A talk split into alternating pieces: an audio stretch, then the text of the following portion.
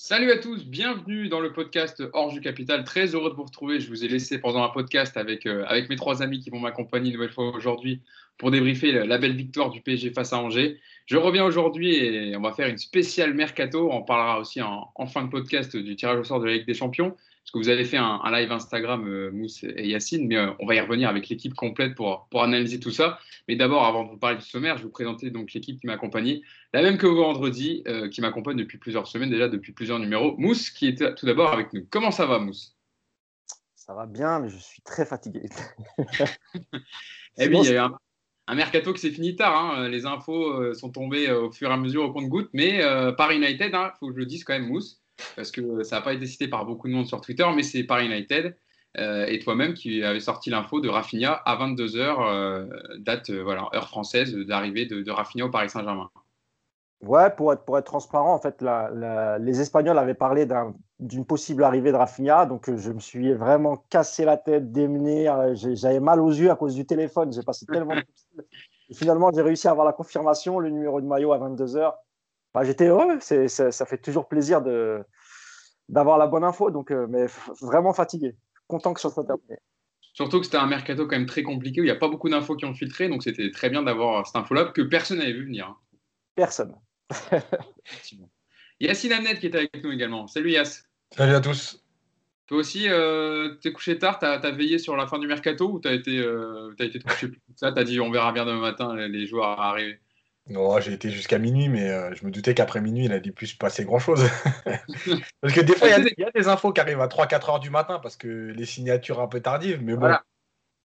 Ce que j'allais te dire, c'est qu'il y a des joueurs qui, avec le, temps de la validation des contrats, de faire les petites, la petite séquence réseaux sociaux, etc., pour présenter le joueur, ça, arrive un peu plus tard des fois. Ouais, ouais. Moi, je pense à Jean-Kévin Augustin qui a signé à Nantes, qui a été annoncé que dans la nuit, on va dire officiellement. Nicolas Puravo qui est avec nous également. Ça va, Nico? Salut Hugo, salut tout le monde. Toi aussi, tu as veillé un peu tard ou, pas du non, tout Non, non. Moi, je me suis couché dès que j'ai vu. Euh, moi, j'étais sur le compte Twitter de Mousse. Dès que j'ai vu 22h, euh, Rafinha validé, numéro 12, bonne nuit, je suis allé me coucher. Il y a, Merci Effectivement, c'était la dernière arrivée, le, le dernier, euh, la dernière mercato arrivé, la dernière recrue arrivée tirée du chapeau de, de, Leonardo.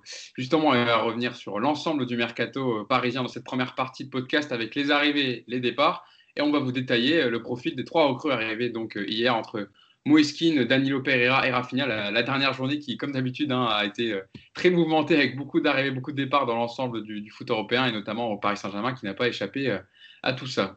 Et on terminera sur le tirage au sort de la Ligue des Champions pour le, groupe du Paris Saint-Germain Ligue des Champions hein, qui a été tiré la semaine dernière. On n'a pas eu le temps d'y revenir dans le podcast. Vous n'avez pas eu le temps d'y revenir parce qu'il y avait un, match à débriefer.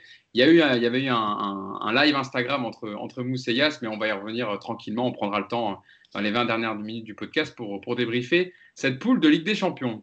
On va donc commencer avec le Mercato donc, qui a fermé ses portes officiellement Hier, ça y est, c'est terminé. Rudy Garcia va pouvoir euh, enfin dormir puisqu'il il en avait marre de ce mercato de perdre des joueurs. on va parler, nous, on va parler du mercato du Paris Saint-Germain qui a finalisé hier trois arrivées avec la venue de Moeskin d'Everton Danilo Pereira de, Porto et Rafinha du FC Barcelone. Mais avant ça, on va se pencher sur l'ensemble du mercato avec toutes les arrivées, tous les départs du Paris Saint-Germain euh, et se poser plusieurs questions dessus. Je vais vous déjà vous faire un, petit topo hein, du coup des arrivées. On va, on va commencer avec les arrivées pour prendre tout dans l'ordre. Euh, on a Mauro Icardi euh, qui est arrivé pour 50 millions d'euros, hein, ça on le savait depuis quelques temps déjà. Sergio Rico, donc 50 millions pour Icardi, 6 millions pour Rico. Ensuite, Alexandre Letellier qui est venu euh, compléter les gardiens qui arrivent en, numéro 2 euh, en, libre, euh, en transfert libre. Alessandro Florenzi en prêt. et enfin, Moiskin donc, qui est prêté sans option d'achat d'Everton au Paris Saint-Germain. Danilo Pereira, un prêt payant de 4 millions d'euros avec une clause de 16 millions. Si le PSG finit dans les deux premiers du championnat, autant dire que voilà, c'est validé pour l'arrivée de Danilo Pereira la saison prochaine. Et enfin, Rafinha, hein, qui est arrivé très tardivement à la formation, comme dit Leonardo, qui n'a pas laissé filtrer grand-chose, mais Mousse, qui a réussi à obtenir l'information, qui est arrivé libre du FC Barcelone, mais avec un pourcentage à la revente de 35% et des bonus allant jusqu'à 3 millions d'euros pour le FC Barcelone, des, bonus facilement atteignables, en tout cas, euh, ah, pour, 3 millions. C'est ça, un hein, Mousse hein? Ah, Difficilement atteignable, pas facilement atteignable. Ah, moi, j'avais vu, j'avais vu que c'était des, bonus du genre le Paris Saint-Germain remporte un trophée, le championnat, etc. C'est difficile. C'est Kerrer réussit un bon centre, euh, c'est des, bonus comme ça vraiment plus compliqués. Quoi. Bon, effectivement, alors je, rectifie pour des, bonus difficilement atteignables. Alors. Et enfin, donc pour la, catégorie des départs, hein, on sait des joueurs en fin de contrat qui ont quitté le, club. Thiago Silva, Edinson Cavani, Tanguy Kouassi, Adila Oshish. Euh, en transfert, Loïc Mbesso, hein, le jeune défenseur du Paris Saint-Germain pour Nottingham Forest à hauteur de, de 5 millions d'euros. Moussa Sissako pour 500 000. Euh, Marcin Boulka euh, en prêt, euh, Garrison Innocent qui est parti du côté de Caen, et enfin Arnaud Kalimwendo qui est parti en prêt s'aguerrir toute la saison du côté du RC Lens. ma première question, Yacine, en tenant compte du contexte et de la situation financière du club, on sait que le Paris Saint-Germain a eu un déficit à peu près, on va dire, équivalent à 120 millions d'euros. Est-ce que c'est un bon mercato pour toi? Est-ce que ça a remplacé numériquement, au moins qualitativement, les joueurs qui sont partis? Oui, parce que, euh, alors déjà, on avait, on avait bien dit que Leonardo travaillerait dans les derniers jours, qu'il ne fallait pas s'inquiéter. Alors, on peut toujours s'inquiéter, mais bon, on ne s'est pas trompé de beaucoup parce que c'est. Mais il y a eu beaucoup, beaucoup de transferts hier. Euh, encore une fois, dans les derniers jours du mercato, c'est là que ça s'accélère. Euh, d'ailleurs, on se demande pourquoi il dure six semaines presque. Ah, mais c'est ça, on pourrait le faire durer qu'une semaine ou trois jours, parce que de toute façon, les documents, ils sont envoyés qu'à 23h55. Donc, voilà. donc bon. Euh, après, quand on fait le, la balance, il y a plein de joueurs que tu as cités qui ne jouaient pas de toute façon. Finalement, les, lesquels sont réellement partis, qui faisaient partie du groupe et qui jouaient régulièrement Silva, mais derrière, on a Marquinhos Kimpembe. Meunier, on l'a remplacé par Florenzi.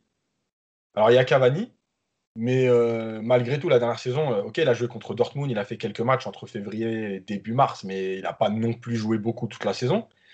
Euh, pour le reste, c'est Aouchiche, Choupo-Moting, voilà. Donc, moi, pour moi, les, départs ont été comblés plutôt bien. après, après, on verra. Je, reviendrai sur, les profils et sur ce qu'on attend d'eux. On peut jamais savoir, mais, mais, moi, je trouve que quantitativement, ça a été, ça a été fait en tout cas. Mousse, ton avis toi, sur le mercato parisien en tenant compte justement du contexte, comme je le disais, et de la surface financière du Paris Saint-Germain euh, pour ce mercato? Bah, J'ai comptabilisé pas moins de 8 arrivées en comptant le. parce que tu as oublié le petit jeune, bon, là, après c'était pour les U19. Ah, Dijon, oui, de, arrivé de Dijon, oui. Voilà. Euh, 8 joueurs avec un montant dépensé, il me semble, tu l'as rappelé, un peu moins de 60 millions en tout avec une grosse, euh, la, plus grosse partie étant dédiée à celle de, au transfert de d'Icardi. Euh, franchement, euh, il n'y a pas eu de départ. Donc du coup, on, s'inquiétait de la profondeur, la profondeur de banc, pardon, et, et, de, la, et de la qualité de l'effectif. Aujourd'hui, tu as quasiment tous les postes qui sont doublés, voire triplés, avec des joueurs qui sont internationaux malgré tout. Bah, honnêtement, je veux je suis assez d'accord avec, euh, avec ce qu'a dit Yacine. Après, on, reviendra sur, euh, sur les joueurs de manière individuelle. Mais honnêtement, euh, vu le contexte, en sachant que, qu'on ne pouvait pas beaucoup dépenser, parce qu'il y a une différence entre ne pas avoir d'argent et ne, et ne pas pouvoir dépenser. C'est, deux choses complètement différentes. Évidemment que il y, a le, y y, a le, Qatar qui est quand même derrière. Donc, s'ils voulaient, évidemment, ils auraient pu réinjecter, trouver une, une, façon de réinjecter de l'argent et faire des, des gros transferts. Mais mais il s'agissait d'abord de faire des économies, ce qui a, qui a très, été très bien fait par Leonardo quand il a mis, mis un terme à des contrats, au contrat de, pardon, de Silva et Cavani qui avaient des, des salaires énormes. Là, on parle d'une économie de 30 millions d'euros par, par an pour ces deux joueurs. Donc là-dessus, c'est très bien. Euh, maintenant, il faut un petit bémol sur Leonardo, c'est sur les ventes. Il y, aurait dû, il aurait dû avoir quelques ventes. On en reparlera tout à l'heure. Mais sinon, globalement, moi, je suis, je suis satisfait. Euh, Nico, c'est vrai que par rapport euh, même aux autres clubs étrangers, on voit le FC Barcelone euh, n'a pratiquement signé personne. Le Real Madrid, zéro recrue. La Juve, pareil, ça a été des prêts, on va dire. Il y a eu Federico dans les derniers instants du mercato, mais ils ont perdu Douglas Costa, etc. Donc, si on prend un peu l'ensemble des clubs européens par rapport à ce qu'a fait le Paris Saint-Germain, on peut se dire que le PSG a, même si ça a été fait tardivement, a réalisé un bon mercato pour toi?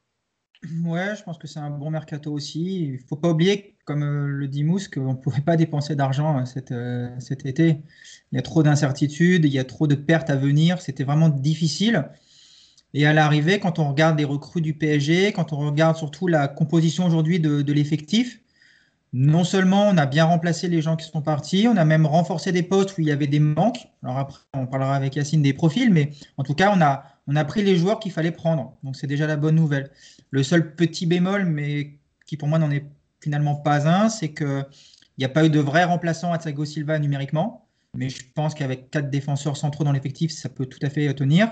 Et puis, bah, il y a cette blessure de Bernat qui a un petit peu aussi gâché le, mercato, parce que forcément, maintenant, on voit que sur le côté gauche, il y a une petite faiblesse mais c'est aussi assez cohérent, je pense, de ne pas aller chercher un, latéral gauche aujourd'hui pour te retrouver avec euh, quatre joueurs sur ce secteur-là dans, six mois. Donc, euh, donc voilà, globalement, ouais, plutôt, plutôt satisfait aussi de ce mercato.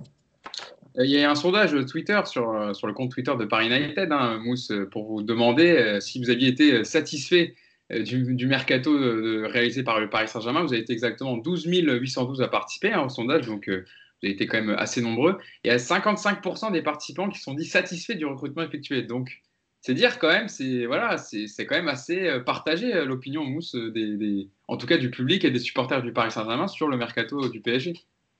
Oui, on avait lancé le, sondage la veille, donc c'était avant l'arrivée de, de, Rafinha parce que on n'était pas sûr que le mercato soit complètement terminé. mais effectivement, on a 55% sur les, sur les 12 800 votants qui, qui ont l'air plutôt satisfaits en, lisant un peu les commentaires en dessous, tu as des gens qui sont déçus, surtout euh, sur la qualité des joueurs, entre guillemets. Il y a eu beaucoup de commentaires euh, euh, avec, en disant que c'était un Marcato Europa League, etc. Mais encore une fois, il faut que les supporters parisiens comprennent bien que c'est une encore, je le répète, comme Nicolas aussi l'a dit précédemment, c'est une année qui est particulière. Donc on ne pouvait pas dépenser d'argent. Donc euh, Leonardo avait prévenu quand il était venu sur le plateau du, du Canal Football Club, tu, y étais, euh, Hugo. Euh, il a dit voilà, il va falloir faire des coups, il va falloir être malin. C'est ce, ce qu'il a été. il nous a ramené un profil dont, on avait besoin depuis le, départ de Thiago Motta, même si c'est pas du tout les mêmes genres de joueurs, mais en tout cas lui, c'est un joueur Danilo Pereira qui joue devant la défense. Il a trouvé le remplaçant de Thomas Meunier. Euh, et, une doublure à Icardi, euh, plus euh, les gardiens, on en a parlé tout à l'heure, Icardi, etc. Donc, moi aussi, je fais partie des 55%, parce qu'encore une fois, avec le contexte particulier, c'est quand même inespéré de, pouvoir recruter 8 joueurs.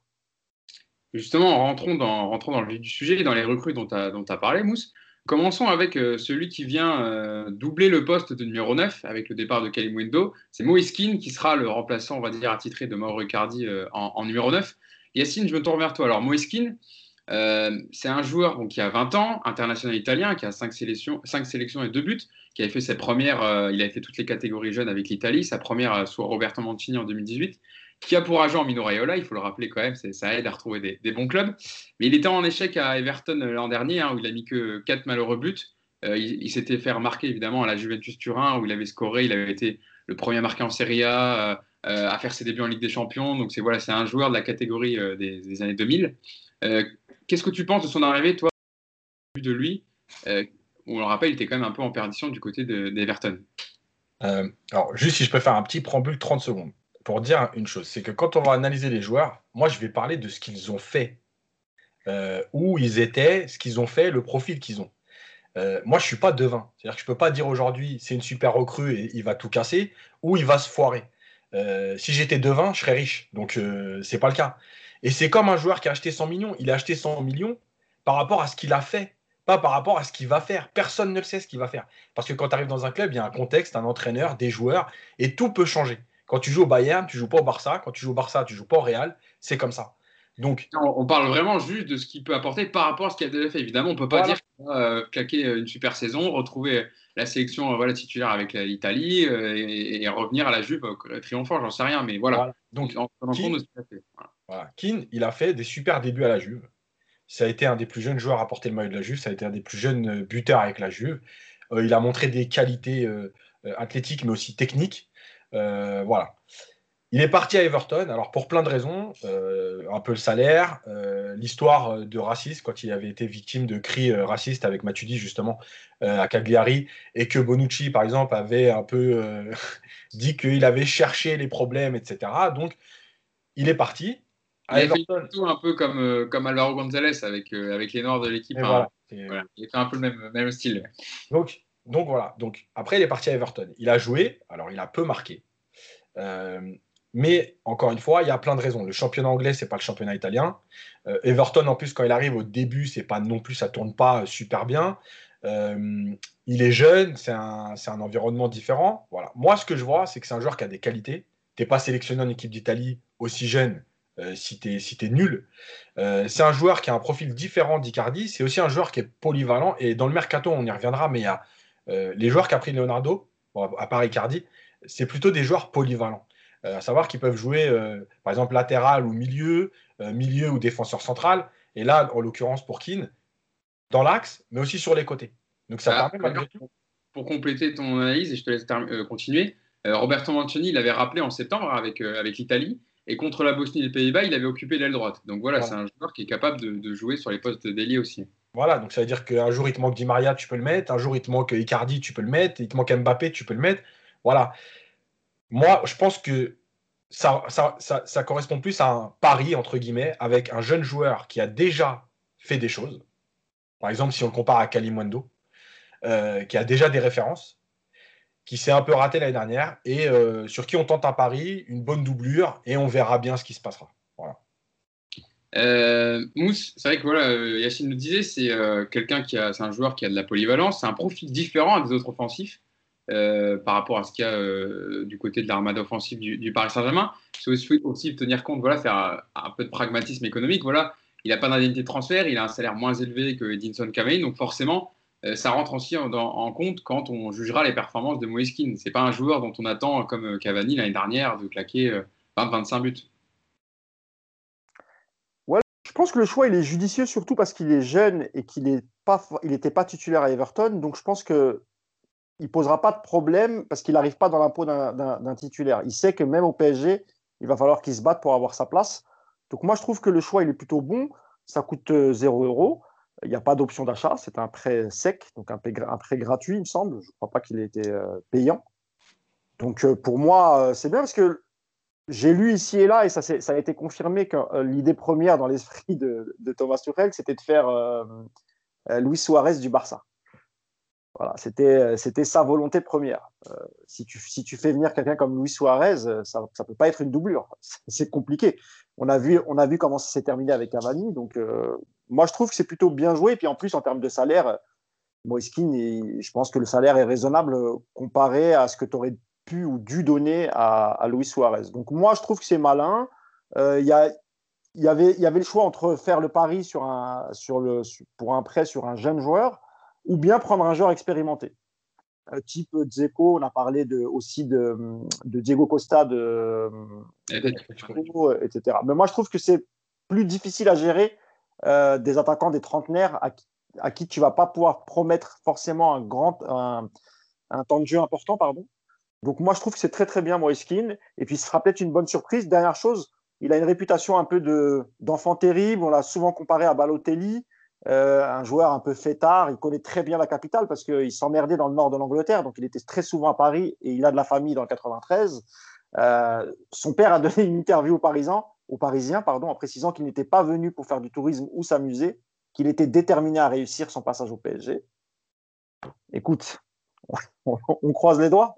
De toute façon, les boîtes de nuit sont fermées, donc euh, il ne pourra pas trop sortir. sera pas trop... il y aura... Thomas Torel n'aura pas besoin d'être, euh, comme il l'avait fait à son arrivée, de se mettre devant les boîtes de nuit pour recueillir les informations des, videurs, etc.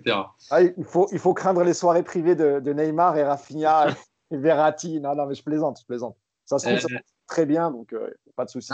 c'est vrai qu'il y avait plusieurs trucs sur plusieurs choses qui étaient sorties quand il était à Everton. Il y avait quelques retards d'entraînement, il y avait une, une, soirée clandestine organisée en plein confinement, donc ça n'avait pas aidé à redorer son image. Euh, Nico, euh, on parle d'un joueur Moiskin qui a, qui a explosé euh, lors de la saison 2016-2017, qui a explosé très jeune. Depuis, il y a eu un prêt à l'Elas Vérone qui n'a pas forcément fonctionné. À Everton, où il n'était pas dans un, c'était pas l'Everton de cette année avec beaucoup de joueurs autour de lui pour animer l'attaque. il, s'est fait barrer par Calvert-Lewin, notamment Richard. Euh, est-ce que tu penses qu'il peut arriver à être euh, cette doublure avec Cardi et euh, pouvoir combler quand justement il rentrera ou dans une saison, on le sait, qui sera long pour le Paris Saint-Germain avec une soixantaine de matchs à jouer? Comme Yacine, je ne suis pas devin, sinon moi aussi je serais riche. Et non, ce qui est sûr, c'est que c'est effectivement c'est un joueur qui a de la qualité. il quitte la Juve parce que le club de, de Turin a besoin d'argent pour financer Ronaldo à l'époque. Donc sinon, je pense que c'est un joueur qu'ils auraient bien aimé garder. Euh, à Everton, il est en perdition, mais il fait presque 40 apparitions dans la saison. Donc c'est quand même aussi un joueur qui a, eu l'occasion de, jouer.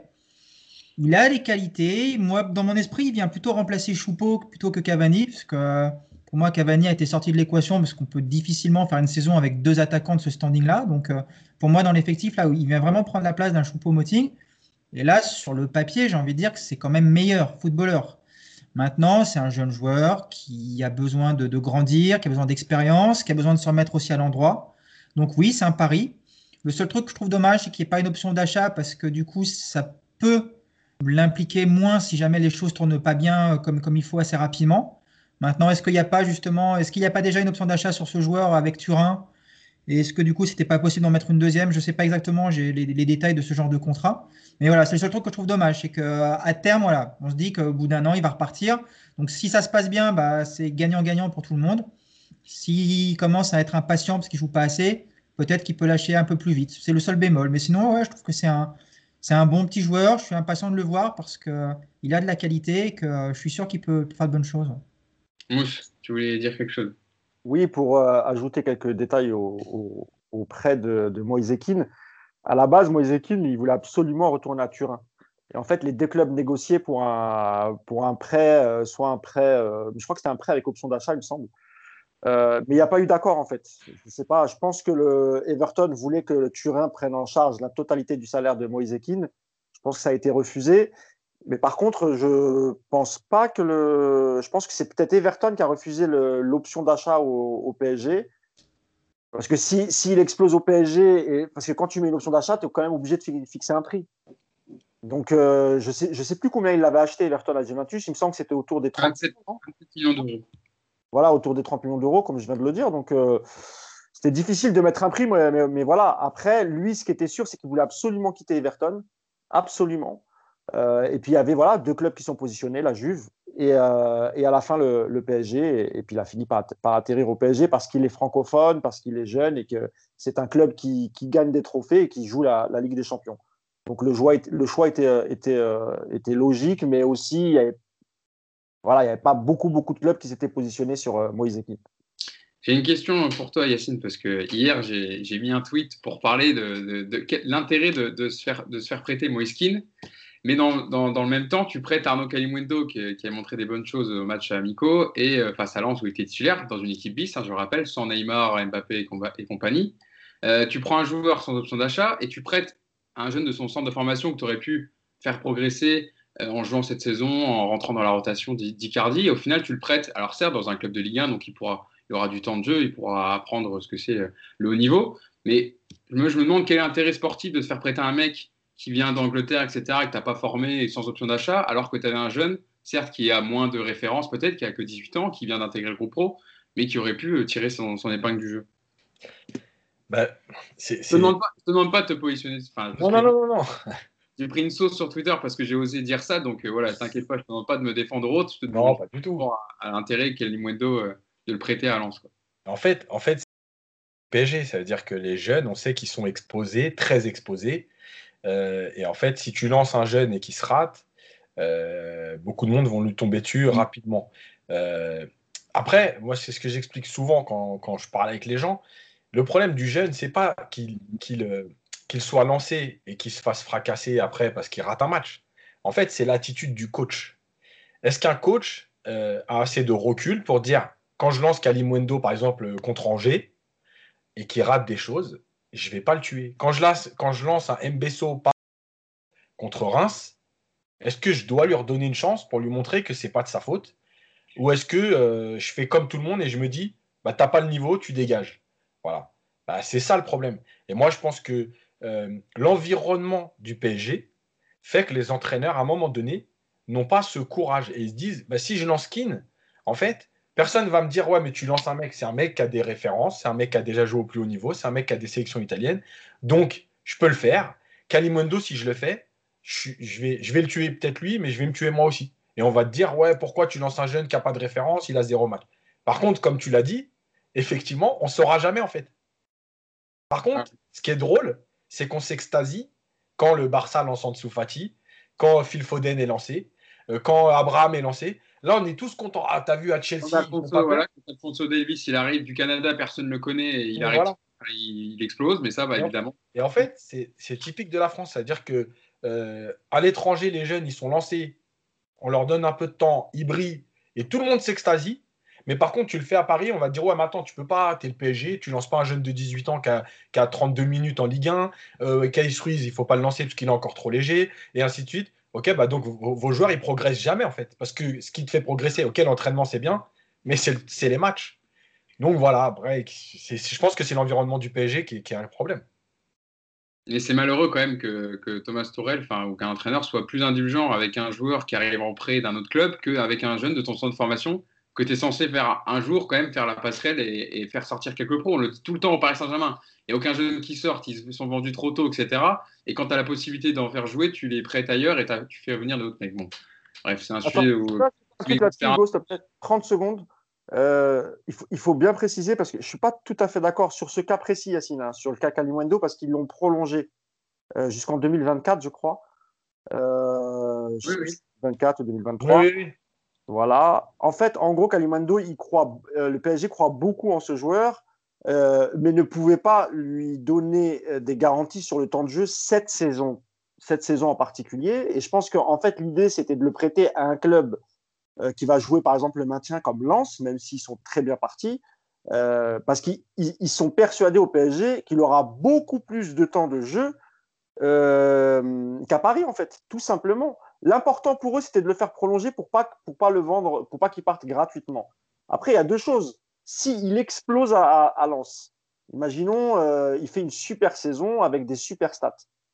il d'achat, il y a une option d'achat effectivement pour Lens mais c'est au bon vouloir du PSG. C'est le PSG qui décidera si oui ou non Lens peut lever l'option d'achat. C'est-à-dire que s'il explose, bah, le PSG va le rapatrier et peut-être lui donner euh, vraiment plus de temps de jeu euh, euh, la saison prochaine. S'il fait une saison où il joue beaucoup, mais avec des, statistiques, des statistiques faméliques, ils le laisseront partir peut-être avec une petite somme, comme pour le petit Wea qui, qui, avait signé à, à, Lille. Donc je pense que le calcul, il est plutôt intelligent pour Kalimundo ton, avis, Nico, là-dessus Après, non, ce qu'il faut aussi euh, ce qu'il faut voir, c'est que quand à Chelsea, il lance un Abraham, c'est qu'ils sont un peu en galère de joueurs. À Barça, si le tape un Griezmann qui est aussi à la rue, il lance pas forcément non plus un jeune à ce moment-là. Il y a aussi l'instant de, ton effectif, de ton équipe qui va te conditionner ça. C'est difficile aujourd'hui de, dire euh, bon bah le petit Ruiz, on va on va compter sur lui, on va le lancer parce qu'effectivement, comme tu dis, il y a ce côté s'il se fracasse sur un match, comment est-ce que moi je vais le gérer derrière? Et puis on en avait déjà parlé, il y a aussi comment est-ce que lui va réagir s'il se rate.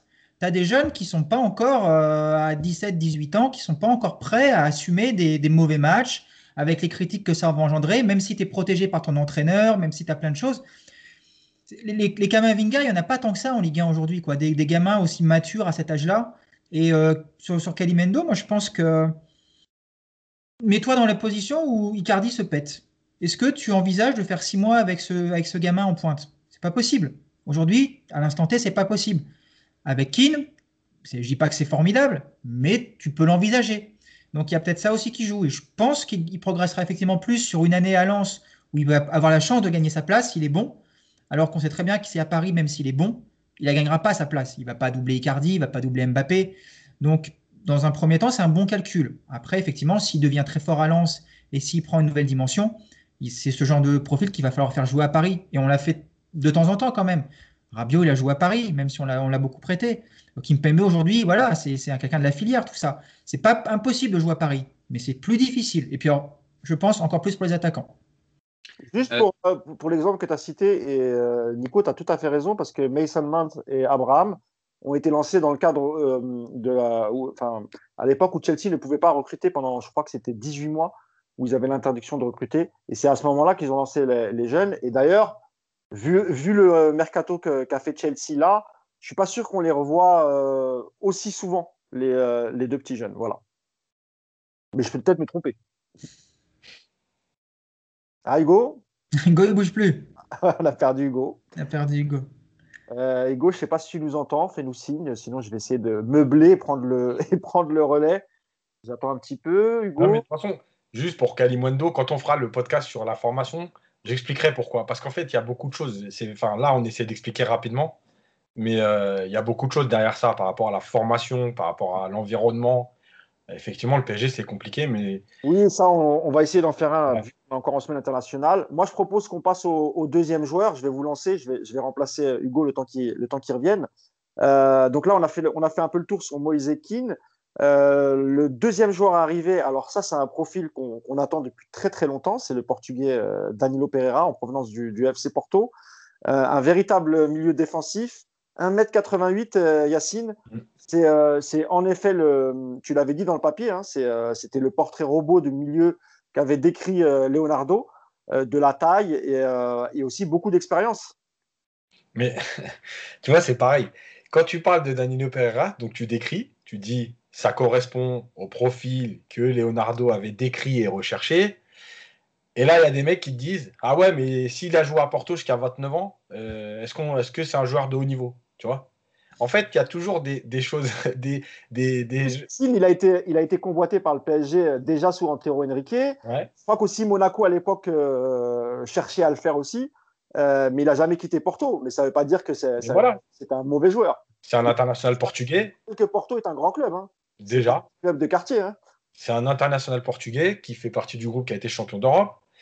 Euh, voilà, c'est, je pense que c'est euh, aujourd'hui, en fait, par rapport à toutes les recrues qu'il y a eu au PSG depuis quelques années au milieu, c'est enfin le profil que Paris n'avait pas. Voilà, ça, c'est sûr. le devant la défense, costaud, très bon jeu de tête, bonne frappe de balle, euh, bonne qualité technique. Mais la vraie sentinelle, alors, dans le, la situation, on va dire, tactique de Thiago Motta, sans être Thiago Motta, ne me faites pas dire ce que j'ai pas dit, c'est pas Thiago Motta. J'avais dit au début, j'ai dit surtout pas comparer les deux. Euh, voilà. Mais le joueur, Excusez-moi, j'ai eu une sauce, mon ordi a complètement planté et il s'est éteint, donc euh, désolé, euh, désolé, je sais, je suis Je dire, voilà, on a, on a clos le débat Moïse Keane et là j'avais lancé Yacine sur euh, Danilo Pereira, donc je te laisse reprendre le, le, podcast. Effectivement, désolé pour, pour ce petit contretemps technique. Attardons-nous donc, comme Mousse tu l'as dit, sur l'autre recrue et au milieu de terrain et ô combien importante que l'on attendait depuis un certain temps. Cette fameuse sentinelle, donc Danilo Pereira qui arrive en provenance de Porto, 29 euh, ans, international portugais, 39 sélections, vainqueur de l'Euro 2016 hein, avec, avec le Portugal, 202 matchs euh, avec donc le club de Porto, il était au club depuis 2015. Euh, Yacine, tu vas nous détailler donc son profil puisque tu étais lancé dessus. Donc c'est un, un, milieu avec de la taille, un gabarit imposant, 1m88, 83 kg. on disait Leonardo voulait un milieu avec des centimètres, de la taille, mais aussi c'est un joueur qui n'a pas que ça, qui a aussi une intelligence de, une intelligence de jeu, une qualité de passe qui pourra servir au Paris Saint-Germain, mais en tout cas, c'est vraiment son poste sentinelle dans un milieu à 3 devant la défense. Voilà, et en fait, bon, moi j'avais fait déjà les descriptions, donc ah, le truc, c'est le vrai, le, non, mais le vrai problème, c'est quoi? C'est euh, en vérité, dans quel système va jouer Tourelle Parce que évidemment que Danilo Pereira est plus à l'aise en point de basse d'un milieu à 3, il peut jouer à 2, mais il est plus à l'aise. Maintenant, ça pose le problème de savoir que tu as aujourd'hui 5 milieux de terrain, que tu es parti pour jouer à 2 très souvent. Donc, avec qui, euh, comment, euh, etc. Même s'il y a une particularité cette saison, c'est que les matchs sont vraiment très rapprochés parce qu'ils ont des marées tard, etc. Et donc, il va y avoir beaucoup de matchs qui vont s'enchaîner. Donc, quoi qu'il arrive, personne ne fera euh, tous les matchs, enchaînera tous les matchs comme d'habitude. Donc, ça va tourner. Mais ça fait beaucoup de milieux de terrain. Euh, euh, euh, et, c'est vrai que lui, il a un avantage sur les autres, c'est qu'il est complètement différent dans le profil. Donc, quelque part, c'est le profil que Paris attendait. Donc, on se dit presque que maintenant, il y aura lui, et puis après, il y aura les autres.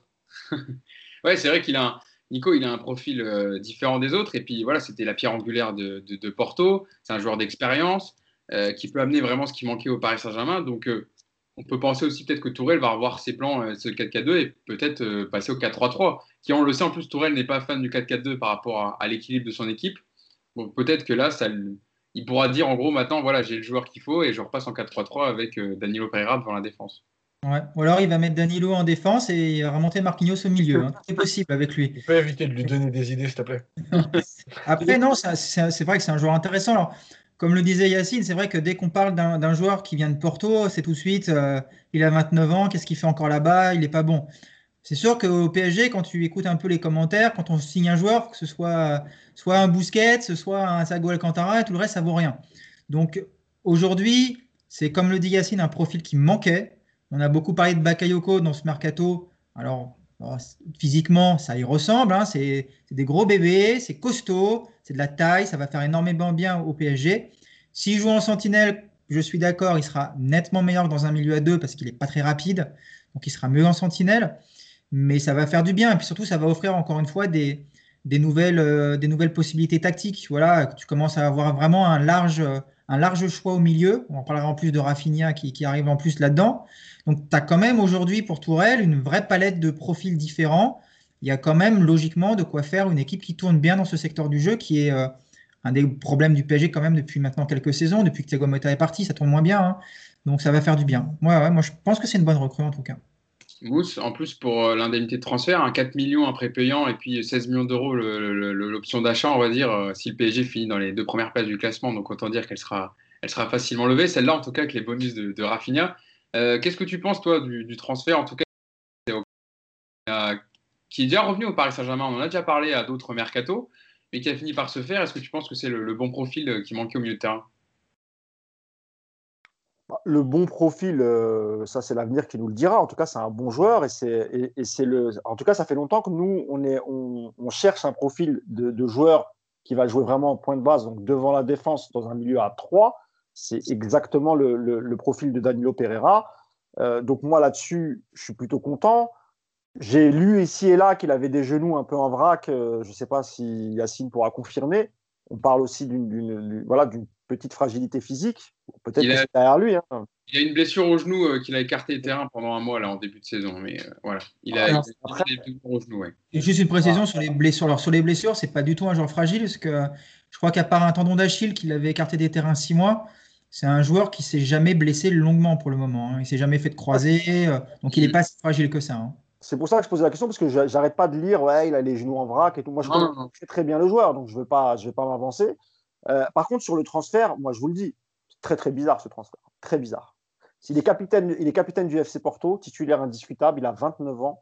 Euh, même à 29 ans, 20 millions, c'est, enfin, moi, je trouve que c'est un, un transfert qui interroge. Quand on sait qui est derrière le transfert, et euh, c'est Jorge Mendes, normalement, qui n'est pas son agent. Hein. Je ne sais pas. Jorge Mendes, ça fait, ça fait quelques années qu'il essaye de, de, de, placer ses joueurs au Paris Saint-Germain. Il a sans succès. Euh, sous Antero Henrique, il a essayé. Les deux hommes étaient, étaient, en froid depuis l'époque de Porto, donc euh, Antero Henrique avait fermé la porte à, à Jorge Mendes.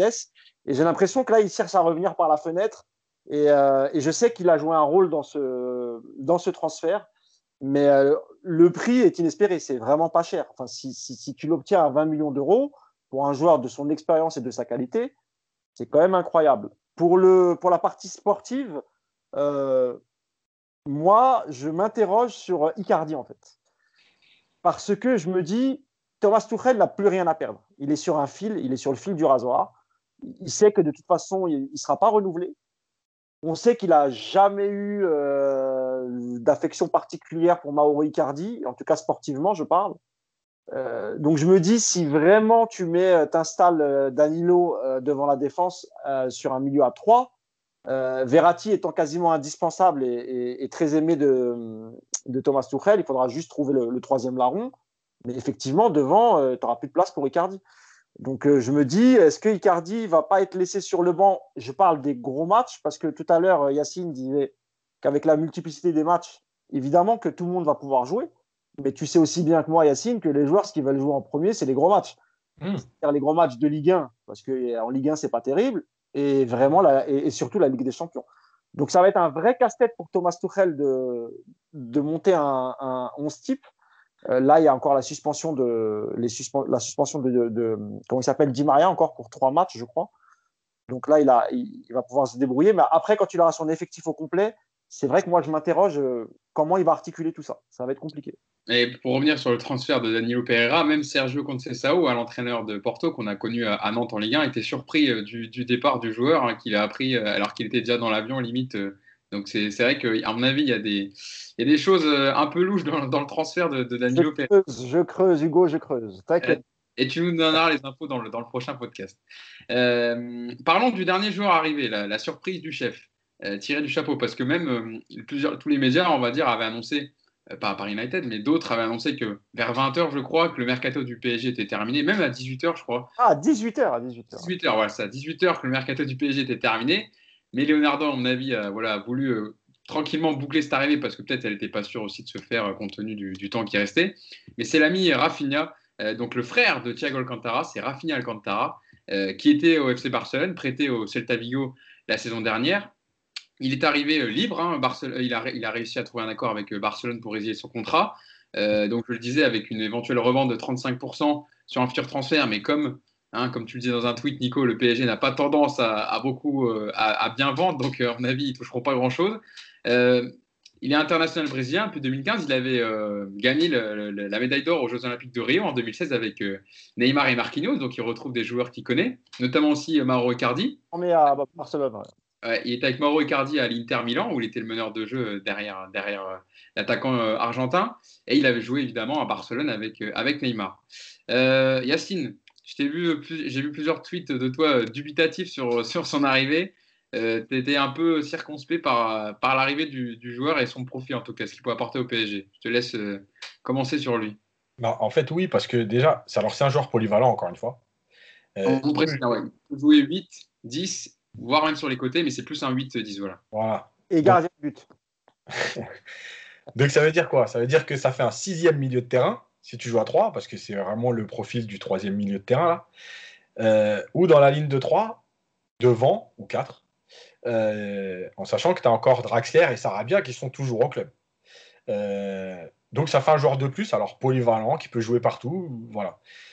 Quand je disais, quand je disais ça, en fait, c'est encore une fois, à l'inverse du joueur acheté 100 millions dont on ne sait pas s'il va être bon chez toi, évidemment que je ne sais pas si Rafinha va être bon au PSG, je lui souhaite.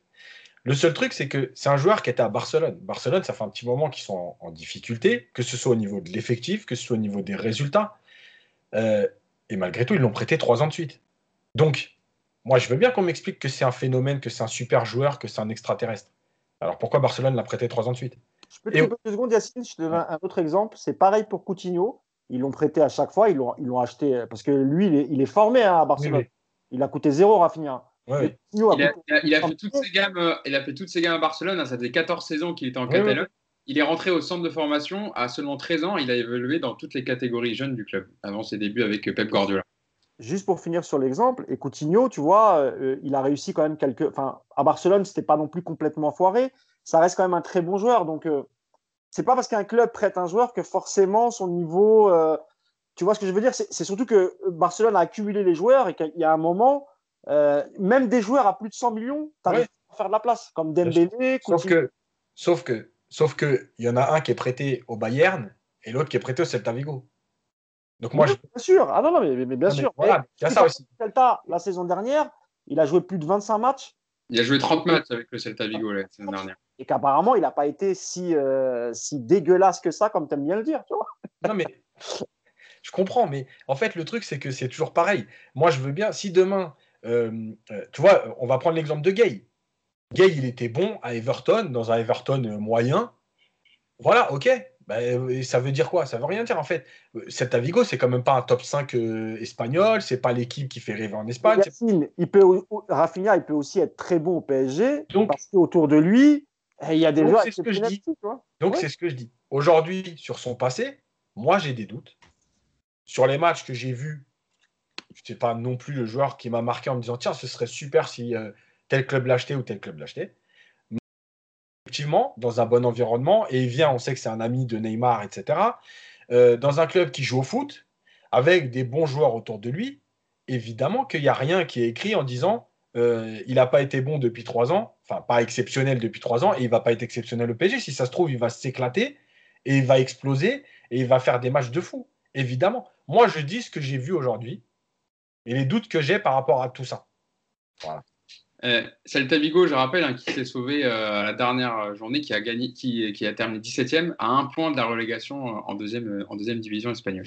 Juste, quand je dis des fois sur mes tweets et tout, entre nous, il est claqué et tout, c'est bon, j'exagère un peu. Dégueulasse, tu dis. dégueulasse, mais j'exagère toujours un peu. Mais... Eh, vous savez bien que c'est le mot favori de Yacine, dégueulasse. On, entend, trois fois par podcast.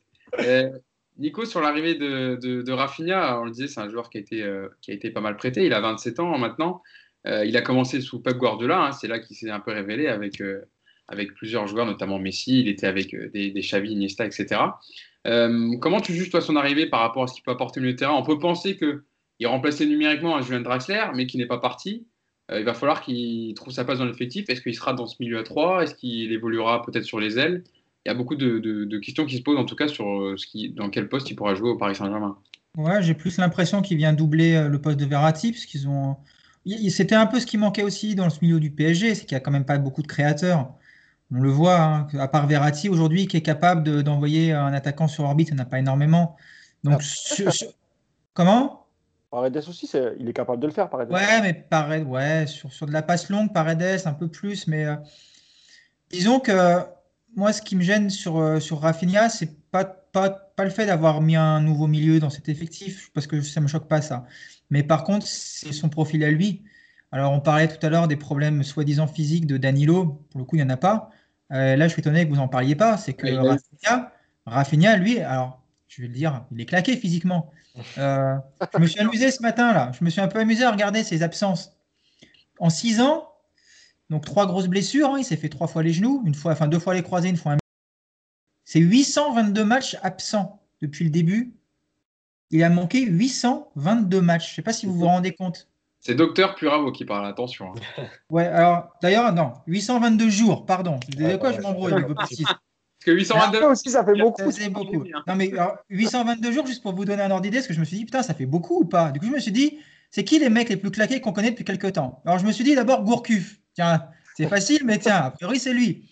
Gourcuff, 684 matchs sur la même période. Alors, ils ont un an de décalage. Jour, jour, jour. Ouais, excusez-moi encore. Et puis après, je dis au PSG, on avait qui qui était super, mais qui se pétait tout le temps? Ah bah, je vais regarder mon, mon Ravière Pastore. 673 jours. Donc à l'arrivée, c'est un mec qui est quand même tout le temps à l'infirmerie. Donc il y a quand même une vraie interrogation sur cet aspect physique. Après, sur le niveau du footballeur, bon, un mec qui a été formé au Barça, moi je pars du principe qu'il sait jouer au ballon, il n'y a pas de souci. Après, j'ai pas trop suivi le Celta Vigo ces dernières années, donc j'ai pas vu ses matchs, je ne vais pas vous mentir. Mais je pense qu'il a du ballon dans un contexte qui va être favorable autour de lui. Oui, il va être bon. Par contre, est-ce qu'il va t'apporter physiquement ce, que, ce qui te manque? Moi, j'ai une vraie interrogation par rapport à ça. Après, Nico, je pense pas qu'il va jouer 50 euh, matchs par, dans, la saison. Donc, je pense que. A priori, il n'y a aucune chance, de toute façon. ils sont conscients de son état physique, je pense. Et euh, après, il va falloir l'utiliser intelligemment et, avec parcimonie. De toute façon, avec la concurrence qu'il y a au milieu, comme vous l'avez si bien dit tous les deux, euh, voilà, je ne vois pas faire 40 matchs dans, l'année. Il va peut-être peut dépanner pour les matchs euh, d'avant Ligue des Champions, après Ligue des Champions, peut-être aussi en Ligue des Champions pour rentrer en fin de match, remplacer un, un créatif qui, qui, joue, qui joue devant. Donc voilà, après, on n'a pas pris beaucoup de risques, hein. c'est zéro. Après, il faudra essayer de deviner ou trouver le salaire que va gagner Rafinha au Paris Saint-Germain. Euh, après, Leonardo, c'est pas Antero Henrique en termes de salaire. Hein. C'est voilà, c'est pas c'est pas les portes ouvertes avec Leonardo. Quand on voit euh, Ron Bernat, quand on voit que Ron, Bernat comment c'est compliqué la prolongation, on se dit qu'il est tenace sur les salaires, euh, l'ami Leonardo. Après, juste juste pour, juste pour finir sur Rafinha, ça fait c'est parfaitement l'opportunité de marché de fin de mercato, c'est-à-dire bon joueur, il y a quelque chose, ça coûte zéro, on le tente, on verra bien. Si tu te foires, c'est pas là qu'on va te dire, tu vois, c'est pas un Krikoviak que tu as acheté 35 et qui, qui a jamais fait un bon match. Quoi. Barcelone, avait, vraiment besoin d'évacuer de, des joueurs pour économiser des salaires parce que le, il arrive libre. C'est juste euh, des, des, primes sur objectif. Donc, ils ont fait la même chose avec Luis Suarez.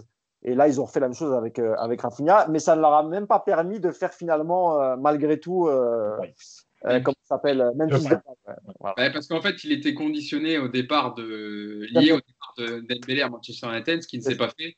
Donc au final, Memphis de paille reste à, reste à Lyon jeu de chaise musicale, Islam Simani qui devait venir à Lyon ne vient pas euh, pour cause de, voilà, de transfert avorté. Dernière info, euh, j'ai une dernière info mercato. Sachez que le PSG a tout fait jusqu'à minuit hier, pour, mais je n'ai pas l'identité du joueur pour faire un défenseur euh, central. Téléfoot avait sorti une info en parlant de Socratis. Moi, hier matin, en me levant, enfin me levant, en fin de matinée, pardon, j'ai tweeté en disant que le mercato n'était pas fini et qu'ils étaient sur un joueur.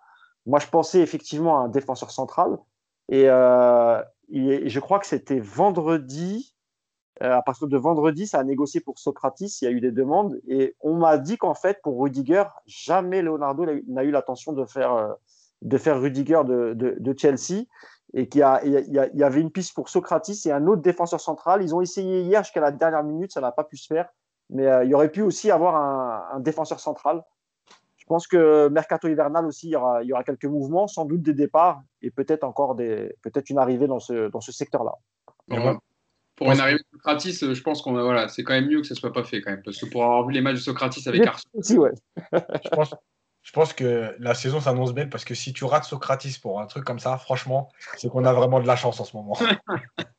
comme quoi, des fois, les, les dernières journées, euh, sont plutôt à l'avantage certains clubs quand tu arrives à pas boucler ce genre de, transfert. Euh, bah, on a terminé, je pense, sur le mercato. On a fait le, bilan euh, complet des nouvelles arrivées euh, au Paris. juste termine, c'est pas sur le mercato, c'est par rapport à tout ça. Vas-y. Désormais, Thomas Nourel n'a quand même plus d'excuses par rapport à l'effectif. Il a plus d'excuses pour, pour amener quelque chose au collectif. Il a plus d'excuses dans les profils pour faire jouer son équipe. Donc maintenant, j'ai envie de lui dire juste, travaille et montre-nous que tu es un entraîneur. Quoi. Oui, là on est d'accord, hein, Nico, euh, Mousse, euh, Nico a dit je me tourne vers toi. C'est vrai que là, euh, Leonardo, il lui a donné les joueurs dont il avait besoin, parce qu'on l'a entendu beaucoup se plaindre, notamment le dernier match contre Angers. On a plus parlé de la sortie après de, Thomas Tourel et de Leonardo que vraiment du, résultat. Voilà, maintenant il a un effectif plutôt complet, numériquement remplacé, on va dire, par rapport à tout ce qu'on dit depuis le début du podcast. À lui de faire ses preuves maintenant avec l'effectif qu'il a. Nico, vas-y. Ah, excuse-moi. oui, bah, c'est ce que je te dis tout à l'heure. Il a, là, il a une vraie palette de joueurs euh, dans toutes les lignes. Et donc maintenant, effectivement, on a envie de voir cette équipe euh, avec des, projets de jeu, avec des, avec des schémas, avec des circuits de passe, avec de la cohérence, avec des idées. Bon, c'est sympa de voir Neymar et Mbappé faire les différences, mais on attend plus. Forcément, on attend plus. Et puis surtout, on l'a vu un petit peu quand même euh, avant la trêve l'an dernier. Moi, je trouve que cette équipe, elle tournait pas mal en novembre-décembre on commençait vraiment à voir avec les 4 de devant des voilà, il y avait il y avait quand même quelque chose qui, se mettait en place. Et puis bah la trêve hivernale a complètement stoppé cette progression. On a des joueurs qui se, restent dans leur dans leur zone, dans leur poste. Il n'y a, plus trop de il y a plus d'inspiration à part, les deux trois de devant et euh, c'est là où on va attendre Tourelle. Et puis pour le coup, il les a maintenant les joueurs, donc il a des solutions au milieu surtout. Donc euh, ouais, et plus d'excuses, plus d'excuses. Maintenant, euh, bon, on sait que dans dans 10 mois, il quitte le PSG, donc ça va jouer aussi. Hein. Est-ce que euh, est-ce qu'on a un entraîneur qui est euh, dans les bonnes dispositions pour faire progresser une équipe dont il sait qu'il ne sera plus entraîneur dans quelques mois? C'est encore une situation un petit peu bancale quand même. Hein. Mousse, tu veux, terminer sur, sur Tourelle? Ouais, un peu, bah, euh, comme, comme mes, deux camarades, hein. il, a, il, a, il a du matériel, il a des postes doublés, voire triplés. Alors, c'est peut-être pas les joueurs dont il rêvait, mais en tout cas, Leonardo a répondu euh, dès le départ, il avait dit qu'il voulait un défenseur central. Qu'est-ce qu'il y a? Qu'est-ce que j'ai dit? Je vois, rigole. J'allais dire, quand on voit de qui il rêvait. Euh, ah oui Sacré rêve. Hein. Rudiger, sacré rêve. En gros, ce que, ce, que, ce que je veux dire par là, c'est qu'effectivement, euh, il a peut-être lui donné des noms. Et Leonardo, lui, parlait plus de profil et lui a ramené ce qu'il pouvait. Mais en tout cas, à part le défenseur central, il a il a, a tout ce qu'il faut, euh, la mutuelle. Donc nous, ce qu'on ne veut plus entendre en conférence de phrase, en conférence de presse, c'est la fameuse phrase, c'est pas possible, c'est pas possible. Non, ça c'est fini. C'est possible, tu as des joueurs, mon ami, ah, il, faut, y aller. Donc, euh, ouais, ouais, il n'a plus le droit de se plaindre, il n'a plus le droit de chouiner. Maintenant, s'il y, a un faux pas en Ligue des Champions, euh, je rappelle qu'on démarre face à Manchester, donc mais on démarre face à Manchester au parc. Euh, imaginons que les deux premiers matchs se passent mal et que tu perds des points. Euh, voilà. Je vous le dis, hein, il, est sur le fil du rasoir. On a vu l'article qu'a sorti RMC en expliquant que Nasser était tellement énervé vendredi soir qu'il n'est même pas passé par les vestiaires alors qu'il y passe toujours. Donc je pense qu'il ne s'est pas encore digéré au niveau de la, direction. Donc il faut qu'il fasse attention maintenant, puisqu'il a, il a, il a vraiment un effectif qui, franchement, vous, vous, pouvez regarder les autres effectifs en Europe des gros clubs. Euh, on est plutôt pas mal. On est Il peut, il peut plus se plaindre maintenant, en tout cas. Et prochain, prochain rendez-vous, hein, ça sera contre. Là, il y a la trêve internationale. Prochain rendez-vous contre Nîmes vendredi, le vendredi 16 octobre à 21h, donc au, stade, au stade des Crocos, au stade des Costières. et puis, le premier, comme tu le disais, le premier match de, Ligue des Champions, ce sera le mardi 20 octobre hein, contre la réception de Manchester United au Parc des Princes. Et justement, venons-y venons-en-y, pardon, la Ligue des Champions. Venons-en-y, c'est bien aussi. Steven, venons-en-y. venons, venons Enzonzi. Voilà. Groupe, H, euh, voilà, le groupe H pour Hugo, comme par hasard, pour le, pour le Paris Saint-Germain en Ligue des Champions. Donc, tirage euh, de la poule avec Manchester United, euh, Leipzig et Istanbul Başakşehir. alors, je vais commencer avec, avec, avec toi, Yacine. Euh, bon mauvais tirage euh, par rapport aux autres groupes et aux autres poules. Alors, j'avais vu un tweet qui était assez marrant, je crois que c'était Maxime sur Twitter qui disait, euh, Maxime GRT, qui disait l'impression que le la poule du Paris Saint-Germain, c'est quand tu, tu, vas dans une soirée et tu vois que tes ex. Donc, avec, avec Leipzig et Manchester United. Voilà, donc c'est pas forcément toujours bonne soirée. Bah, bah, en fait, je trouve que les poules de Rennes et Marseille, elles sont plus faciles que celles du PSG, alors qu'ils étaient chapeau 4. je vous donne les poules, hein, si vous voulez, le groupe C. Hein, Porto, Manchester City, Olympiakos, Marseille. Et le groupe de, Rennes, euh, le groupe E, Séville, Chelsea, Krasnodar et Rennes. Eh, Porto, Manchester City, Yacine, quand même. Hein. Euh, franchement, euh, tu me dis que c'est plus facile que Paris, je sais pas. Hein. T'as vu jouer Manchester City là ou pas? Manchester City, oui, mais, mais, t'as vu jouer Marseille? Vous ah avez je, parle, parle pas de Marseille, moi je parle des équipes qui composent le groupe. Non, mais d'accord, mais est-ce que, est que Marseille, le niveau de jeu de Marseille peut inquiéter Porto, peut inquiéter Manchester City? Non, je parle pas. Je parle pas par rapport aux équipes françaises. Elles sont pas au-dessus des équipes dans leur groupe. Je parle que si toi, tu es avec Porto, Manchester City et. Euh... Paris, ouais. dans ce groupe-là. C'est plus facile que. Mais on raisonne pas comme ça. Mais si, parce que Paris est tête de série, c'est pour ça que je disais ça. Ouais, bon, alors, revenons-en, allez, euh, sur le tirage. pour moi, c'est un, groupe largement jouable. Euh, sur Manchester, alors on en a parlé avec Mousse. Évidemment que j'avais dit la défense c'est une catastrophe et je crois que ce week-end tout le monde a pu le vérifier. J'ai pas inventé. Euh, en plus, eux, ils ont recruté un attaquant plutôt qu'un défenseur. Euh, Yacine, rappelle le prix de Maguire. 70, je crois. Non, 87, millions. 87, ouais. Donc, bon, honnêtement, Paris, s'ils jouent à leur niveau, sérieusement, euh, Manchester, c'est réglé. en sachant que ce sera peut-être pas Solskjaer. Normalement, le PSG, quand il joue Manchester, l'entraîneur, il change juste avant. Puisque je rappelle que c'était Mourinho l'année, euh, l'année où Paris devait jouer Manchester et qu'il y a eu Solskjaer juste après. À mon avis, Solskjaer, lui aussi, il est sur un fil de rasoir. Euh, donc voilà, Manchester City. Euh, il n'est il est pas aidé par des mecs comme Luke Shaw qui ont un indice de masse corporelle, on va dire, en même temps, supérieur à limite à Ressé qu'on a au PSG. Donc, Ouais, mais en même temps, quand tu, quand tu recrutes que devant et que derrière, tu, tu mets bah, ils ont recruté Alex Telles, le défenseur de Porto, justement, ah oui, ouais. remplacer Luke Shaw. Donc, euh, Donc voilà, après, euh, après euh, Leipzig, moi je l'ai dit, je pense que ce ne sera pas le Leipzig de, de, de la demi-finale, parce qu'ils auront pris en expérience, parce que c'est en phase de groupe et que c'est totalement différent. c'est une équipe qui, qui jouera sûrement beaucoup plus, beaucoup plus haut, avec une autre intensité. Euh, parce que bah, la demi-finale, c'était tout sur un match. Donc, euh, effectivement, quand tu quand on n'a jamais joué, il y, a une gestion qui est différente. Et puis, avec Seir, c'est un peu euh, l'inconnu sans être inconnu. Il y a quelques joueurs qui sont passés par la Ligue 1, comme Crivelli, comme. Mbaba. voilà, Mbaba. Martin Skartel.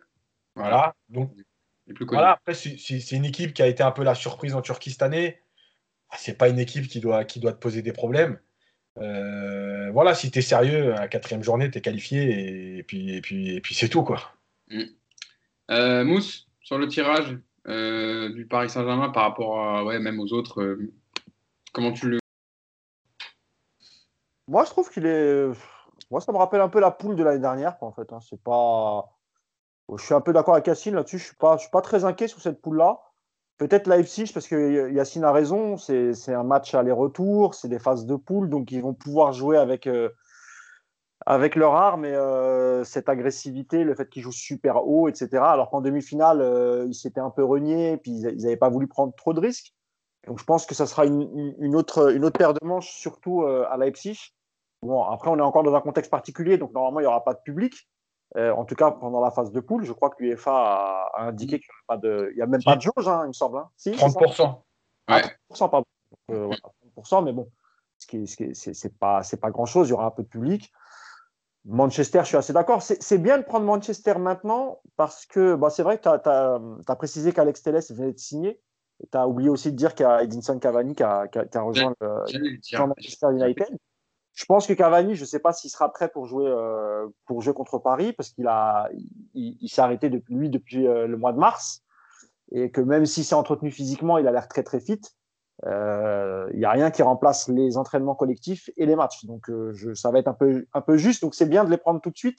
Peut-être qu'au match retour, ça sera un, Manchester différent et peut-être un peu plus difficile à battre avec leur nouvelle recrue. Puis, comme l'a dit Yacine, peut-être avec un nouveau coach. Je rappelle qu'Allegri, à un moment aussi, était pressenti du côté de Manchester United. vu, les, vu là-bas, là, j'allais dire un gros mot. J'allais prononcer le mot qui commence en B, qui finit en E.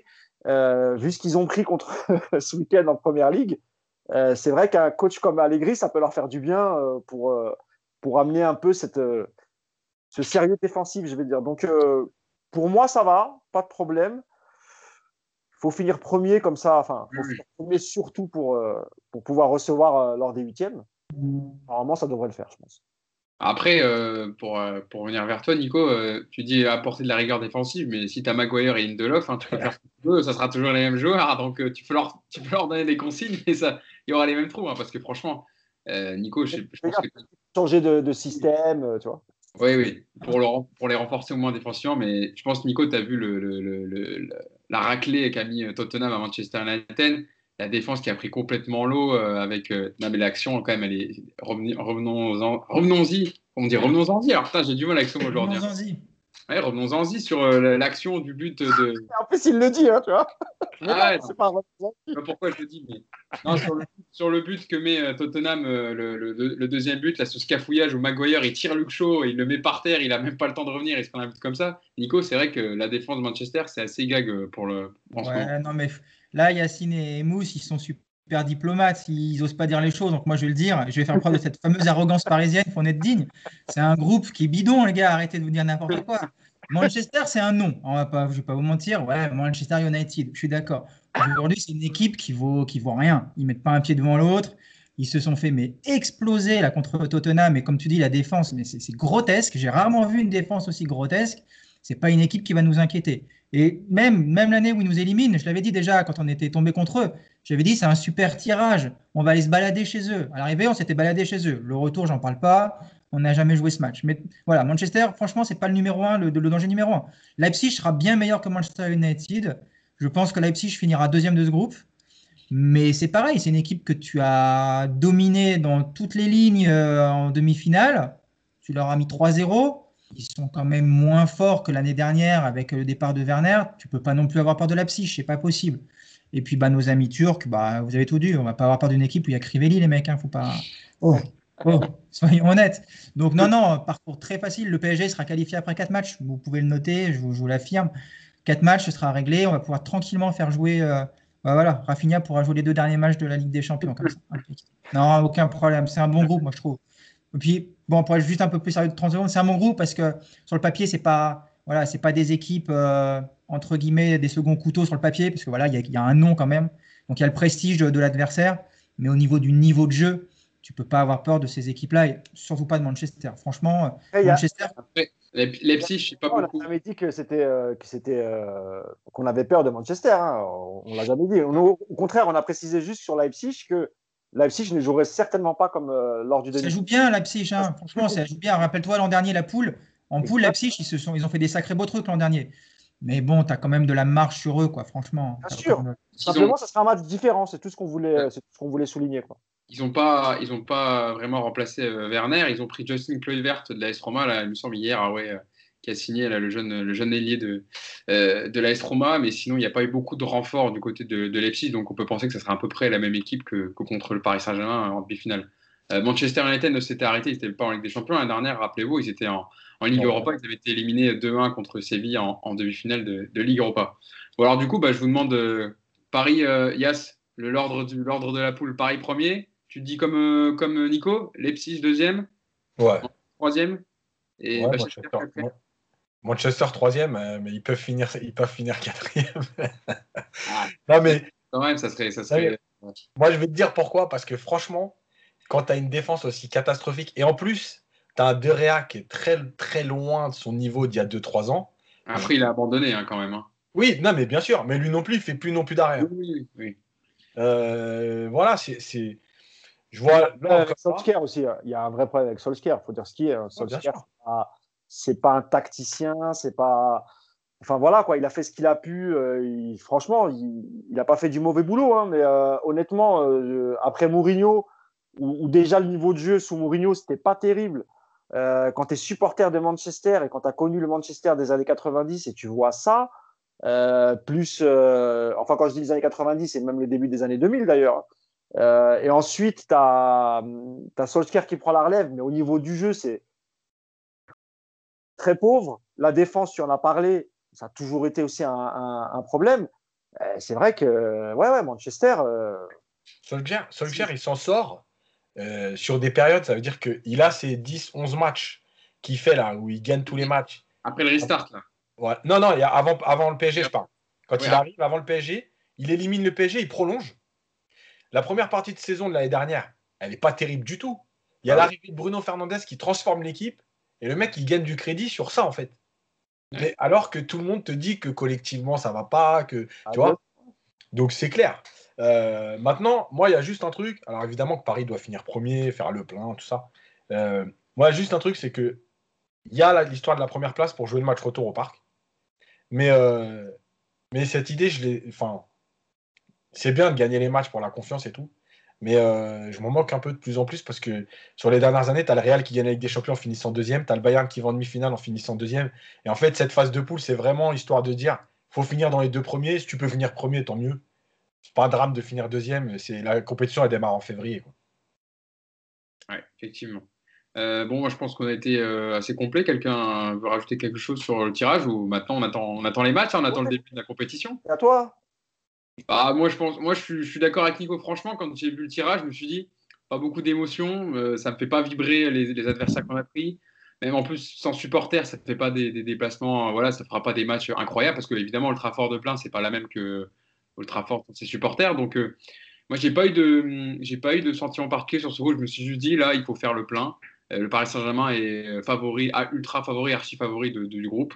Donc, il n'y a pas de, danger particulier par rapport à ça et ils doivent largement euh, être leader et avoir le plus de points possible et justement euh, prendre déjà euh, le rythme, le pouls de la compétition pour arriver dans les huitièmes de finale au top. Après, justement, une poule comme ça, ça peut être bien aussi parce que Thomas Tourel se plaint de l'enchaînement des matchs parce que c'est vrai que ça va jouer tous les trois jours malgré tout jusqu'à fin décembre. Et si tu te qualifies rapidement, comme on l'a dit dès la quatrième journée, ça te permet aussi de donner du temps de jeu à d'autres. Ça va te permettre de- de- d'avoir peut-être ton équipe type en championnat à ce moment-là pour euh, prendre de l'avance comme ils ont l'habitude de le faire.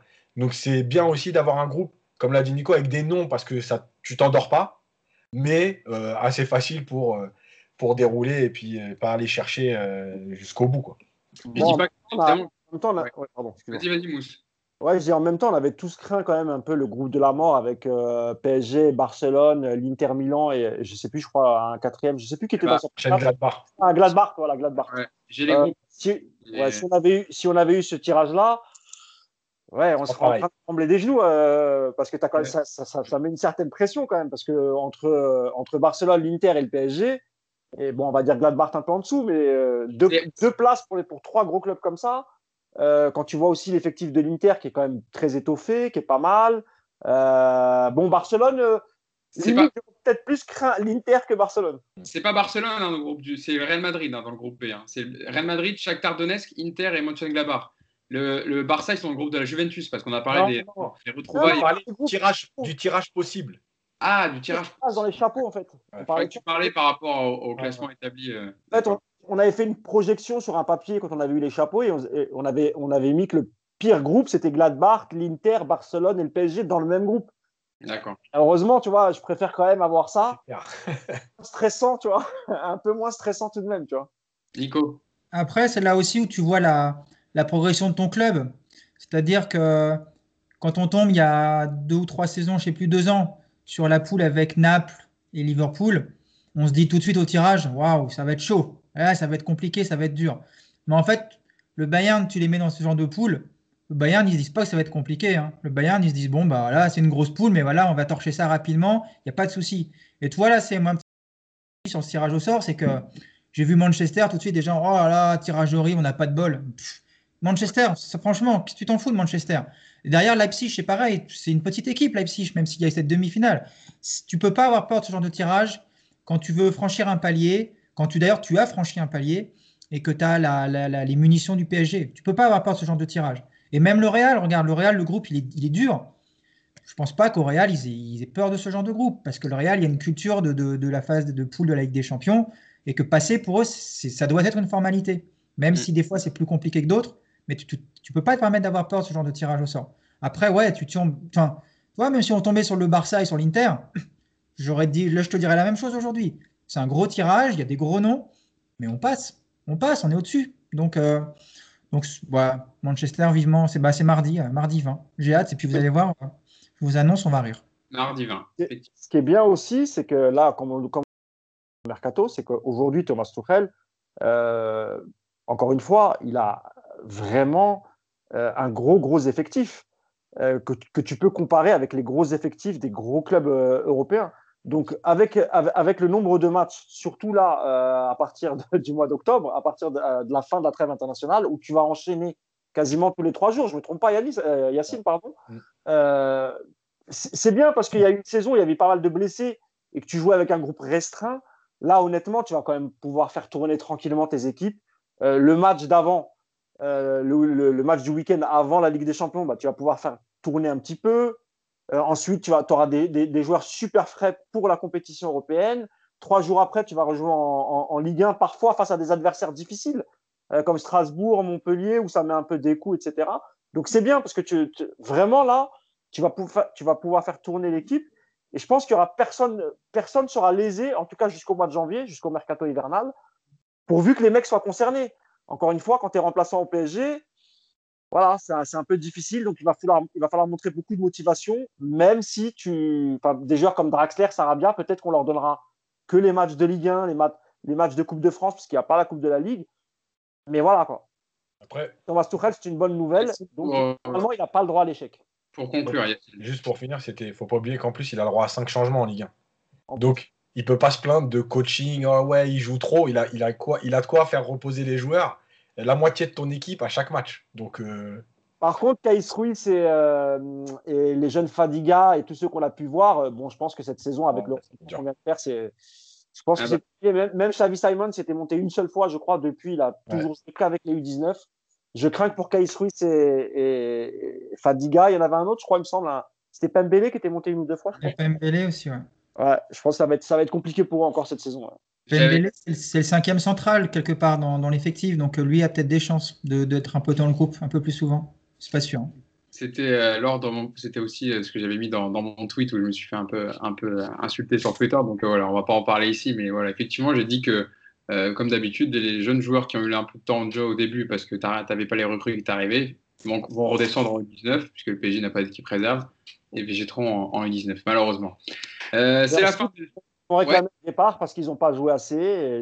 non, mais quand, on dit ça, j'ai vu un mec hier qui prenait, il disait oh, c'est le, excusez-moi le terme, c'est le suceur de, jeunes, il veut faire jouer des jeunes, etc. à tout prix. Mais voilà, oui, quand on a des joueurs comme ça qui ont montré des choses intéressantes, notamment Fadiga ou même Kaiz Ruiz, mais moi j'aurais peut-être vu plus euh, vouloir euh, voir Fadiga en tout cas de ce qu'il avait montré sur ses rentrées. Bah, c'est dommage parce que là, du coup, avec euh, un effectif complété comme ça, il aura plus aucune chance de, jouer titulaire. Hugo, mais quand c'est Chelsea qui le fait au Barcelone, tout le monde applaudit. Mais, euh, ah, de toute façon, mais oui. mais de toute façon, nous, après, je vois des mecs qui disent ah, euh, Vous vous plaignez de ne pas avoir un groupe compétitif pour gagner avec des champions, etc. Mais ces équipes qui gagnent avec des champions tous les ans, ils ont toujours un ou deux jeunes qui jouent aussi, etc. Euh, Alfonso Davis, il a quel âge Rappelez-moi, il a joué titulaire toute la saison? Ah, bref. Kamavinga à Rennes, tu vois, Mbappé à l'époque à, Monaco, Moïse Keane à la Juve, ils n'ont pas hésité à le lancer. Nous, on a un problème avec ça. Je ne sais pas pourquoi. Problème de riche, sans doute. On a trop de joueurs, trop de bons joueurs, je ne sais pas. Ouais, malheureusement. Bon, écoutez, en tout cas, euh, euh, premier rendez-vous donc euh, en Ligue des Champions, on l'a dit, le mardi 20, réception de Manchester United au Parc des Princes. Et puis pour le prochain match, en tout cas du Paris Saint-Germain, ça sera le vendredi 16 contre Nîmes. En attendant, pause internationale, match de l'équipe de France, notamment contre la Suède et le, Portugal. nous, on fera un podcast, c'est ça On fera un podcast sur la. Trois matchs, hein, l'équipe de France. Ouais, il y a la Suède. Croatie demain, je crois. Et Portugal. Mm. Il y a un match amical aussi. Ouais, c'est la Croatie demain, je crois, le premier. Non, c'est la, Suède. La, ah, la Suède. C'est la Suède. Et le Portugal euh, a joué. Euh, oui, moi je disais, on fera un, podcast, peut-être, euh, on peut déjà dire à ceux qui nous écoutent, sur la formation parisienne. Oui, oui, le, prochain podcast, il, portera sur la, sur la formation et, plus globalement sur les joueurs en Ile-de-France, sur comment fonctionnent les clubs. On va parler un peu des agents avec Yacine, euh, la, des coachs, la façon de, voilà, de, détecter les jeunes, etc. Euh, comment ça se passe en Ile-de-France, euh, le championnat des centres de formation. C'est un sujet qu'il maîtrise bien. Et puis il y aura l'ami Nico qui donnera son, son avis. C'est un sujet qu'il connaît aussi. Hein, le, le, Versaillais, il connaît ce sujet. Je mettrai mon maillot.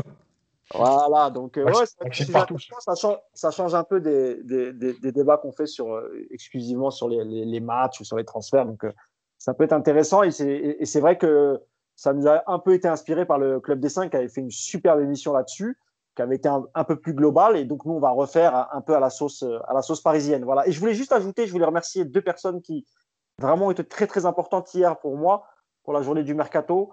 Voilà, je voulais faire un gros big up à Youssef. Merci beaucoup pour ton aide hier. Et j'embrasse Leïla aussi, qui a été un grand soutien. Voilà, eux, ils comprendront. Merci beaucoup. Le message, le message est passé. On se dit donc rendez-vous à la semaine prochaine pour un prochain podcast euh, hors jeu capital. Salut à tous. Ciao. Salut.